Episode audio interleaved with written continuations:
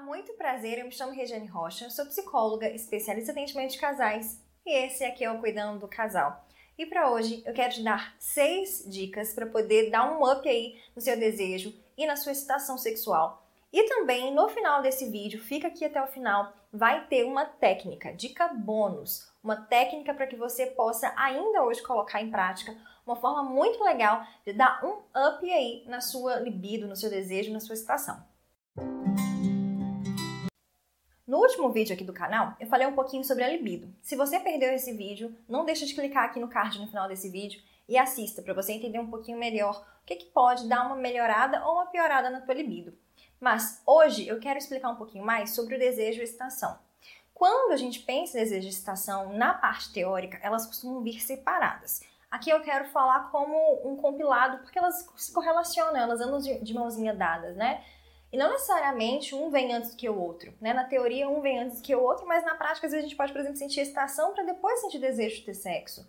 Né? E aí sim o ato acontecer. Então, eu quero deixar aqui para vocês seis dicas para que vocês possam dar um up tanto no desejo quanto na excitação, ou seja, tanto em pensar em ter sexo, como também o seu corpo responder sobre o ato sexual, o seu corpo responder para ter o ato, ok?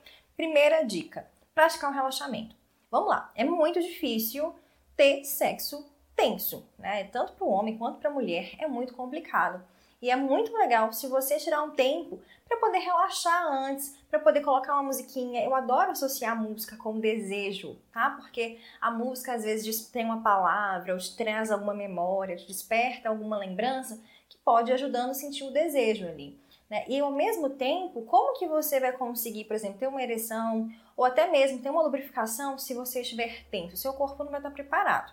Então, talvez fazer uma meditação, tomar um banhozinho relaxante antes, eu acho que é um passo muito interessante para dar um up aí.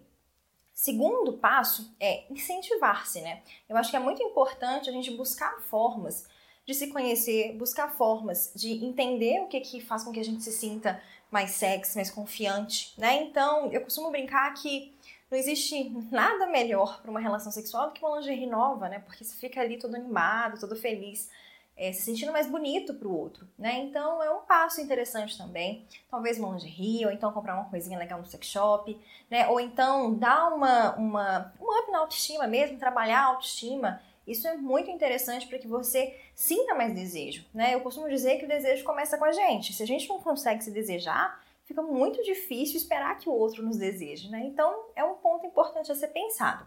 O conhecimento é você entender um pouquinho, né, que é o passo 3, é você entender um pouquinho sobre seu gosto, os seus gostos mesmo no geral. Né? Às vezes você gosta de, de um sexo um pouco mais carinhoso, às vezes você gosta de um sexo um pouco mais né, um pouco mais caliente, às vezes um pouco mais selvagem, mas o importante é você entender também o que, que te traz felicidade naquele momento, né? Não é seguir um padrão, mas é entender o que, que te traz satisfação naquele momento. E também, eu acho muito interessante entender os nossos limites, né? Porque às vezes a gente né, experimenta uma coisa ali, não gosta, experimenta uma posição, não, não foi legal, não, não surtiu efeito, ou então, sei lá, experimenta o sexo anal, não é legal, ou então gostou, ok, beleza. Se conhecer e entender também limites ali, deixando claro para o outro, é claro. Ponto 4 é explorar. Explorar não é só masturbação. A gente sempre fala de masturbação, mas não é só masturbação. Né? Eu acho muito interessante que hoje tem muitos recursos para que um casal consiga é, ter novidade e também consiga estimular ali tanto o desejo e a excitação também durante o ato sexual. Então, tem lá massagem tântrica, que é uma coisa legal, tem cursos para casais de massagem tântrica, tem todos os acessórios e brinquedos possíveis no sex shop, tem recursos digitais, tem um monte de coisa legal que o casal pode colocar em prática. E sim, eu acho que quando a gente pega nessas pequenas coisinhas ali do dia a dia, a gente vai explorando coisas novas, até mesmo posições. Tem um, um baralho que eu acho muito interessante, que ele vem com é, várias posições né, do Kama Sutra, então é um negócio legal.